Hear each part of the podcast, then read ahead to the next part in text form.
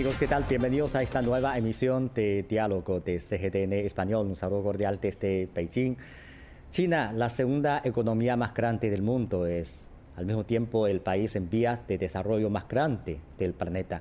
¿Cómo es China? Esta no es una pregunta fácil de responder en pocas palabras. Sin embargo, no hay duda de que este país asiático, con 1.400 millones de habitantes, está profundamente interconectado con el mundo y de que juega un papel cada vez más importante en los asuntos internacionales. Esto explica el aumento del interés a nivel internacional por China. Hoy en nuestro programa tenemos el gran placer de invitar a un gran experto en estudios sobre China, el doctor Carlos Aquino Rodríguez, director del Centro de Estudios Asiáticos de la Universidad Nacional Mayor de San Marcos. Hola, doctor, ¿cómo está? Ah, ¿Cómo están? ¿Qué tal? Qué gusto. Es un placer para nosotros invitarle a nuestro programa, pues usted lleva largo tiempo dedicado al estudio de Asia, con especial énfasis en el desarrollo de China y en sus relaciones con la región latinoamericana. Si prestamos atención al desarrollo de China en la última década, concretamente después del 18 Congreso Nacional del Partido Comunista de China, yo creo que podemos encontrar algunas palabras claves como anticorrupción, gobernanza con apego a la ley, eliminación de la pobreza extrema y prosperidad común, etc. Entonces, ¿podría compartir con nosotros algunas de sus observaciones y sensaciones respecto al desarrollo de China en los últimos años y qué caracteriza a este periodo de desarrollo? Sí, bueno, en estos últimos 10 años justamente creo que China afianzado su rol ¿no? como una de las más grandes economías del mundo y especialmente afianzado su rol como motor de la economía mundial. Y específicamente eh, eh, en estos temas ¿no? que mencionas, eh, yo me sentaría en dos, ¿no? El tema, por ejemplo, de la eliminación de la pobreza. Yo creo que ese es un reto realmente descomunal, ¿no? El hecho de que oficialmente China el año 2020 haya eliminado la pobreza extrema, lo que significa que en China nadie pasa hambre, nadie tiene, eh, no tiene techo y todo el mundo tiene acceso a la educación, es una proeza increíble. Hace 40, 50 años China tenía pues cientos de millones de gente pobre, ¿no? Y muchos de ellos en extrema pobreza. Entonces, el hecho de que esto haya sido posible alcanzar en un país tan grande definitivamente es algo que no solo le hace bien a China, sino es un ejemplo para el resto del mundo.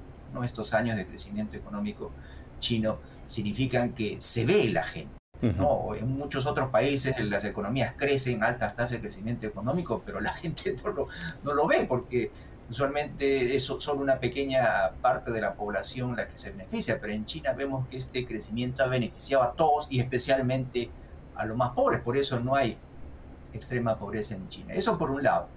Por otro lado, si bien es cierto, China ha crecido de una forma extraordinaria, eh, eh, lo que en China también pasa, como ha pasado en muchos países eh, que ahora son ricos y que al comienzo también crecen rápido, pero uno de los problemas también es la desigualdad en el ingreso. Pero justamente China también tiene una política para enfrentar esto. Este es el famoso tema de la prosperidad común. Justamente eh, esta es una de las iniciativas muy interesantes del presidente Xi Jinping, porque él se dio cuenta que China está creciendo, pero lamentablemente hay algunas personas que tienen más ingresos, pero no tanto como otros. Entonces la idea es alcanzar una prosperidad común. ¿Y cómo se quiere alcanzar esto? ¿no? Yo voy a mencionar tres eh, políticas. ¿no? Uno, por ejemplo, el tema de eh, eliminar la desigualdad en la vivienda. Como el presidente Xi Jinping ha dicho, la vivienda no debe ser motivo de especulación, la vivienda ser, debe ser para vivir. Entonces, este tema de hacer medidas para que las viviendas eh, bajen de precio, en todo caso sea asequible a la mayoría de la gente, yo creo que eso va a ayudar al tema de la prosperidad común, para que todos sientan, porque el desarrollo económico chino es para todos y no para un grupo pequeño de personas. Entonces, acceso en igualdad de condiciones a la, vivienda. Primero. Segundo, que también es muy importante, acceso a la educación. En China es un país impresionante como en los últimos decenas de años, desde que empezó especialmente la época de reforma y apertura al mundo, muchos eh, chinos están yendo a las universidades, pero aquí también había un problema, ¿no? Solo las familias que tenían mucho dinero podrían eh, eh, poner a sus hijos en condiciones ventajosas respecto al resto, porque tenían acceso a tutorías privadas, por ejemplo, ¿no? y eso representaba un costo muy grande a las familias. Entonces, también esta política de eh, eliminar las tutorías privadas, hacer que todo el mundo tenga las mismas oportunidades para ingresar a la universidad, yo creo que eso también es muy importante. Entonces, eh, vivienda asequible para todo el mundo, educación en igualdad de condiciones y lo, el resto también, el tema de que eh, se pide que las empresas privadas que se han beneficiado en forma extraordinaria de este crecimiento chino, como se dice, también sean responsables, de que repartan los beneficios a la sociedad. Entonces es justo que estas empresas que han ganado mucho eh, por el desarrollo económico china también sean responsables ante la sociedad, dando mayores salarios a sus empleados, dando mejores servicios y mejores precios a la comunidad en general. Entonces yo creo que eh, este tema de la prosperidad común va acompañado, es un complemento al crecimiento extraordinario de China. China ha crecido, la economía ha crecido, pero a veces, como ocurre, algunas personas se benefician más que otros, pero justamente este tema de la prosperidad común, para hacer más asequible la educación, la vivienda y que las empresas asuman su rol de social, la sociedad que yo creo que eh, complementan el crecimiento extraordinario de China que ha tenido. Sí, usted acaba de mencionar dos puntos, yo creo que son importantes y te muestra dos etapas de desarrollo de este país. Uno es erradicar la pobreza absoluta, ayudar a la gente a salir de la pobreza. Y ahora entramos en esta nueva etapa, es ayudar a que todas las personas tengan una vida mejor, lograr la prosperidad común. Y esto es sobre la mejora de la vida de la gente. Pero si enfocamos en el desarrollo propio de China, yo creo que también hay unas propias características. Por ejemplo, después de décadas de desarrollo, China se ha convertido en la fábrica del mundo, todos sabemos. En años recientes el país viene esforzándose para materializar una transformación industrial, al tiempo que estimula la innovación y la producción de la industria manufacturera de alta gama. Entonces, ¿qué opina usted de esta nueva característica de China y su impacto en el mundo?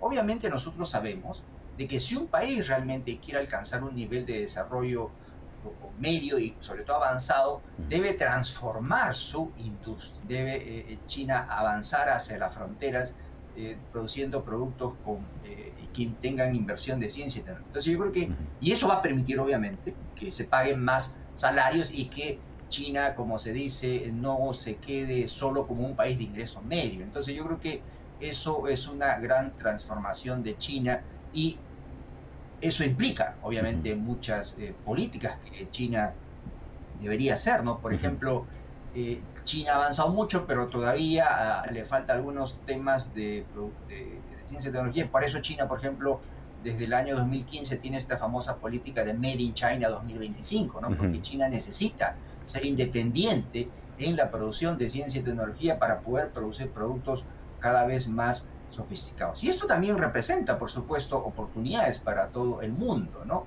China ah, al comienzo de desarrollo demandó muchas materias primas, producía productos industriales con su ingente mano de obra barata. El mundo se beneficiaba porque primero teníamos productos chinos muy baratos y también demandaba muchas materias primas, pero China al ingresar ya a una industria más desarrollada, con más valor agregado, que pagaría salarios más altos, haría que los chinos tengan mucho más ingresos. Eso también representa una inmensa oportunidad para los países de desarrollo como el Perú, ¿no? un mercado más amplio, que China ya no solo va a comprar mayormente materias primas, sino productos alimenticios, por ejemplo. ¿no? Entonces yo creo que esta nueva etapa de la economía china, más sofisticada, con mayores niveles de valor agregado, eh, con una tecnología más independiente, yo creo que también presenta oportunidades para el resto del mundo. Y es bueno que sea así, ¿no? Para que el crecimiento China sea sostenido, porque eh, China, no, ya ha dicho el gobierno, no, no toda la vida va a estar produciendo productos baratos, y eso se ve, ¿no? China hace 40, 50 años solo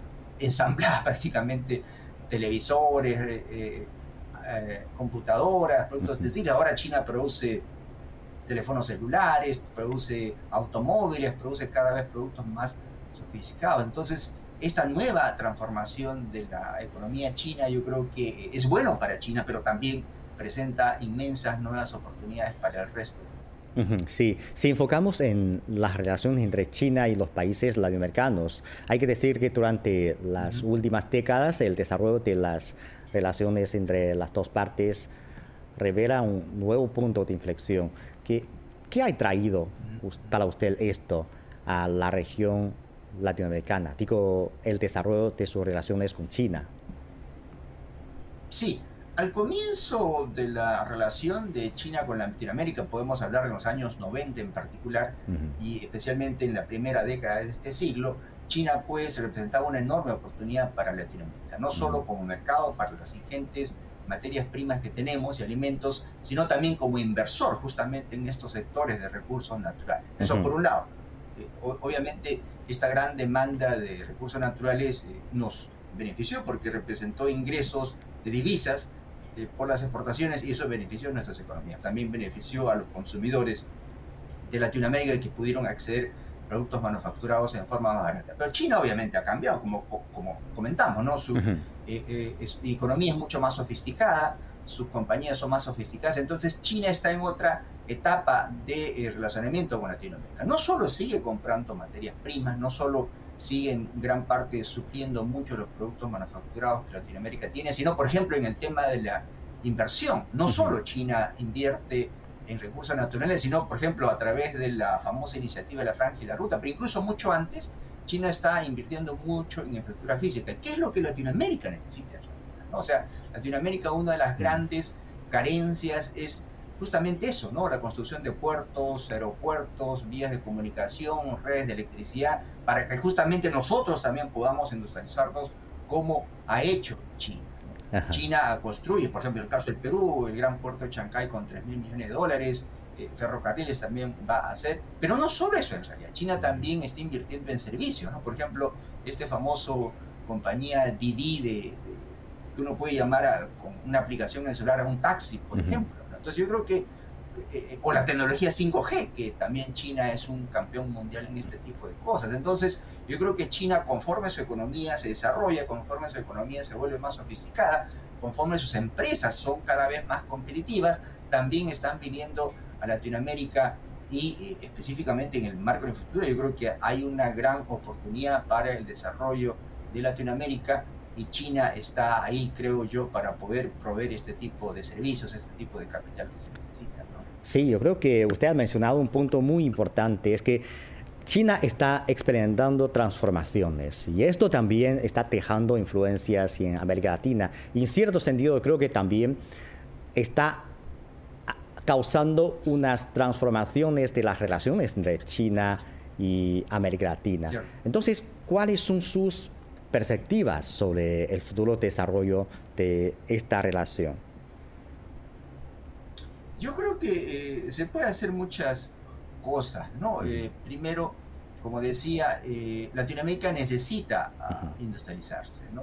Primero, yo siempre digo, o sea, a China no solo debemos mirar como un gran mercado, ¿no? China en esta nueva etapa de desarrollo ya es diferente de hace 20 años, donde el motor del desarrollo de la economía china era el mercado externo. Ahora no, China tiene un gran mercado interno. De hecho, China hace dos o tres, hace algunos años, en el anterior plan quinquenal se mencionó, por ejemplo, este famoso doble circulación, para usar el mercado interno cada vez más afluente en China y también simultáneamente el mercado externo. Entonces, una nueva oportunidad para Latinoamérica es el mercado chino, no solo para las industrias como materias primas, sino para el consumidor chino, que cada vez tiene un ingreso per cápita mucho más alto. Eso por un lado. Segundo, China es muy competitivo, por ejemplo, en la construcción de ferrocarriles, puertos, aeropuertos. Entonces, eso también yo creo que Latinoamérica puede aprovechar. Y tercero, yo siempre digo, no solo hay que aprovechar el mercado chino, no solo hay que aprovechar la inversión chino, el capital chino, sino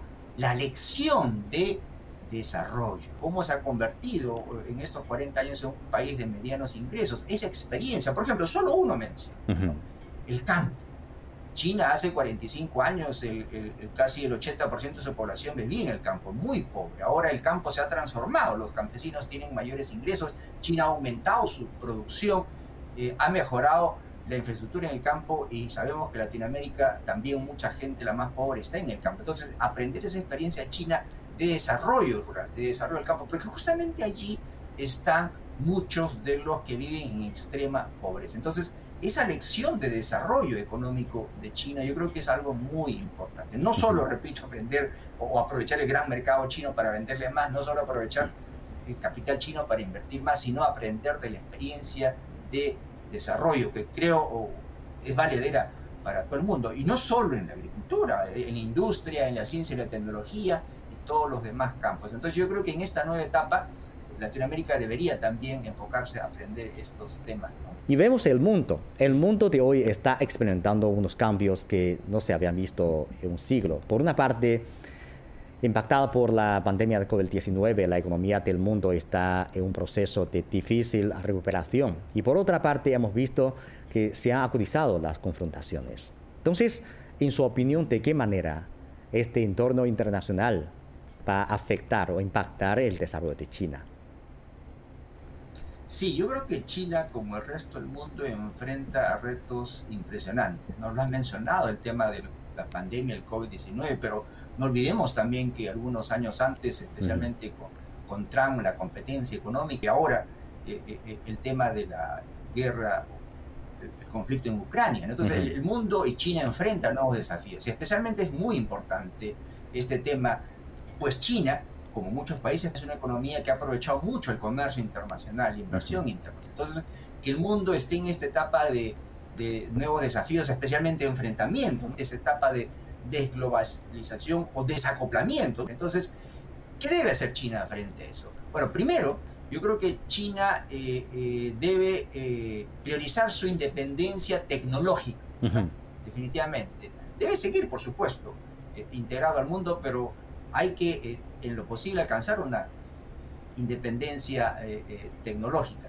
Segundo, yo creo que China debe luchar, como creo que lo está haciendo, pero por más énfasis, porque el mundo para algunos se encamina en una posible división en dos bloques económicos, China debe luchar por la mantención justamente del multilateralismo, ¿verdad? Para que el mundo se rija con reglas, eh, reglas comunes, ¿no? Evitar lo que Trump quería hacer prácticamente unilateralismo, desconocía los acuerdos internacionales. Yo creo que no debería ser eso. Las Naciones Unidas, la Organización Mundial del Comercio, deben tener reglas que todo el mundo lo compre. Entonces, China, como el país desarrollado más grande, yo creo que el desarrollo más grande, perdón, tiene esa especial función, ¿no? Eh, abogar por la mantención de los lazos económicos eh, eh, en todo campo. Y tercero, yo creo que China, eh, por el mismo hecho de ser un país en desarrollo que se está desarrollando muy rápido, también tiene una especial responsabilidad en este sentido de que eh, eh, es un país que creció mucho y China yo creo que debería, en cierta forma, y creo que lo está haciendo, también abrir más su mercado, ¿no? Para que los países en desarrollo puedan aprovechar más. repito, no solo vendiendo materias primas, que China ya lo hace, sino aprovechando que China tiene un enorme mercado interno con cada vez consumidores con más ingresos, abrir más las oportunidades de su inmenso mercado hacia los productos industriales o de consumo que producen muchos países. Entonces yo creo que en este nuevo entorno el mundo requiere no divisiones, sino más bien cooperación.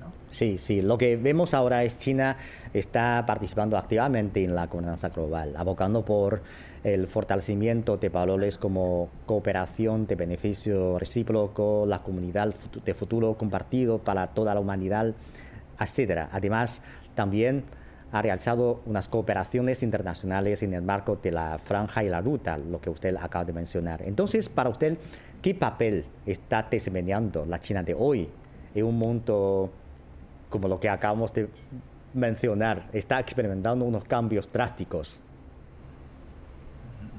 Sí, yo creo que primero esta iniciativa de la franja de la ruta, yo creo que eh, es una pieza fundamental de eh, no solo la política china para el exterior, sino yo creo que eh, del papel que China debe cumplir. Yo, yo siempre digo, ¿no? esta idea de la franja de la ruta en realidad es extraordinaria.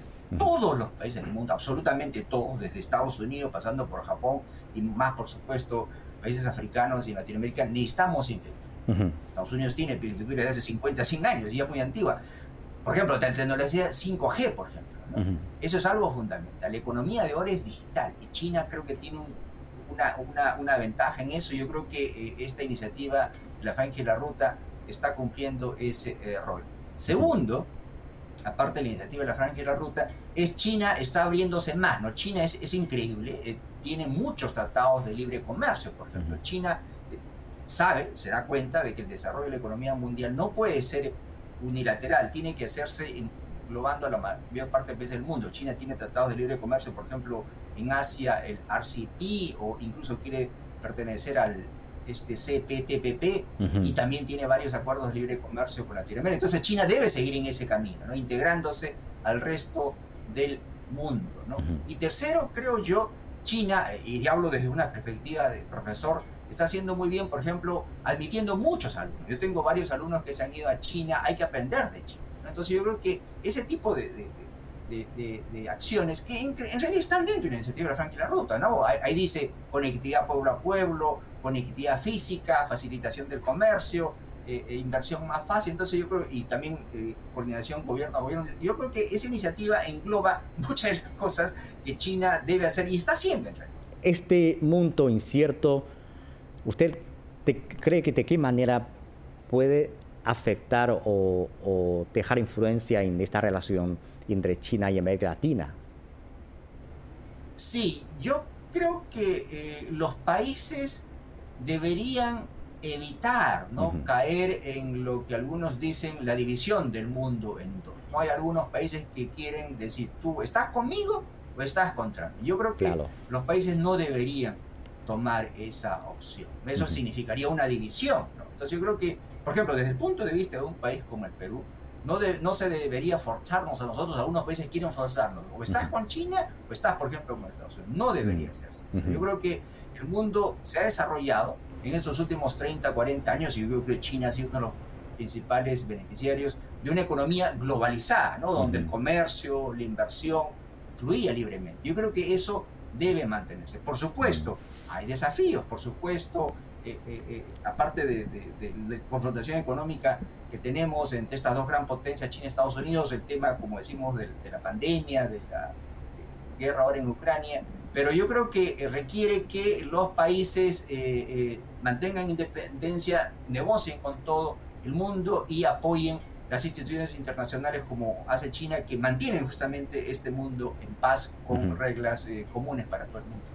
Sí, claro, claro. Enfocamos un poco sobre la economía de China, porque eh, la economía de China es un foco de atención del mundo. Desde el estallido de la crisis financiera de 2008, China ha desempeñado el papel de estabilizador de la economía del mundo. Entonces, ¿qué perspectiva tiene del desarrollo económico de China en un futuro no muy lejano? ¿China va a continuar su crecimiento? Yo creo que China tiene grandes desafíos, ¿no? Solo pongo dos, por ejemplo.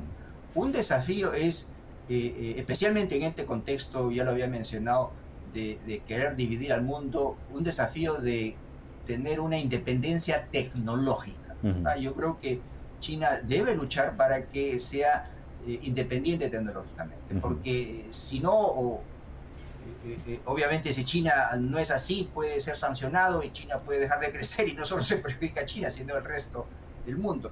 Yo tengo confianza de que puede ser así. Bueno, China ha demostrado, ha demostrado en los últimos 40, 50 años cómo ha sido capaz de absorber tecnología, no solo absorber tecnología extranjera, sino transformarla y mejorarla. Por ejemplo, hace 40 años China no tenía trenes de alta velocidad, los campeones en el mundo eran Japón, Alemania y Francia. Ahora China tiene trenes de alta tecnología que compiten con los trenes japoneses, alemanes y franceses. Entonces China ha demostrado que puede hacer. Y el otro tema que sí es bastante complicado, pero yo confío en que China pueda salir adelante, es el tema de la población. China ha, crecido porque tiene un mercado inmenso de 1.411 millones de habitantes, pero hemos visto que la población en China cada vez eh, eh, crece menos. Entonces el gran desafío de China es cómo seguir manteniendo ese crecimiento ante un mundo, una sociedad donde tiene eh, menos hijos. Sabemos que es un problema bastante grande. China en el 2016 relajó la política de un niño por familia a dos. El año pasado otra vez relajó de dos a tres. Parece que no funciona. Yo creo que necesita grandes soluciones, ¿no? Quizás hacer, por eso decíamos, una vivienda más asequible, una educación mucho más asequible también para que la gente tenga más hijos. Al, mencionar la economía de China, yo creo que hay muchos factores que podemos mencionar, como usted acaba de mencionar anteriormente, la doble circulación, que es una política de China para avanzar o desarrollar su economía, economía mirando hacia adelante. Eh, también el país está esforzándose para continuar su apertura. Estos últimos años hemos visto muchas políticas como eh, abrir su mercado, eh, celebrar la exposición internacional de importaciones de China, etcétera. Entonces, ¿cómo ve estas medidas de China y qué significado tiene esto para nuestro mundo de hoy? Sí, yo creo que China, como decíamos, ha sido probablemente uno de los más grandes beneficiarios ¿no? de una economía abierta, de mercados abiertos. Los productos chinos eh, están en muchos países del mundo. Eh, eh, pero China ahora tiene, repito, una responsabilidad. China ya es un país de medianos ingresos, cada vez tiene consumidores con más ingresos. Entonces China también tiene ahora un poco el deber, la responsabilidad de abrir más su mercado. Pero está haciendo, ¿no? Está tomando medidas, está haciendo tratados de libre comercio, no solo en la región de Asia, sino con todo el mundo. Entonces yo creo que China ah, debería eh, abrir más su mercado en realidad. No solo por el beneficio de países como el Perú, sino por el beneficio de China, porque eso hará que haya más competencia en China. Si hay más mercados de países extranjeros, las propias empresas chinas serán más competitivas. Entonces, incluso las industrias chinas podrían serse más fuertes y obviamente para que los consumidores chinos puedan gozar de un mayor nivel de vida. Sabemos que China obviamente es un país que hace poco a poco, como debe ser, eh, es un país grande, no puede de la noche a la mañana abrirse, eso, eso, es bastante claro. Entonces yo creo que China puede y debería continuar en ese camino, porque eso va a seguir manteniendo el ritmo de crecimiento de la economía mundial. Porque sabemos, y es inevitable, que China, sabemos que China conforme ese desarrollo, el peso de la industria va a ser menor, el peso de los servicios va a ser mayor, quizás China en unos años más ya no demande tantas materias primas del Perú porque ya no, su industria ya no tiene tanto peso, pero puede ofrecer otro tipo de eh, eh, oportunidades ¿no? en el tema de servicios, la construcción de viviendas, por ejemplo. Hay áreas donde el crecimiento económico chino abre nuevas oportunidades, pero obviamente eso necesita que China siga creciendo y yo creo que siga abriendo más su mercado. Repito, no solo para el beneficio de los consumidores chinos, de la economía china, sino del resto del mundo. Sí, doctor, eh, sabemos que este año se va a celebrar en China un evento muy importante, un evento político muy importante, que es el vigésimo Congreso Nacional del ah. Partido Comunista de China.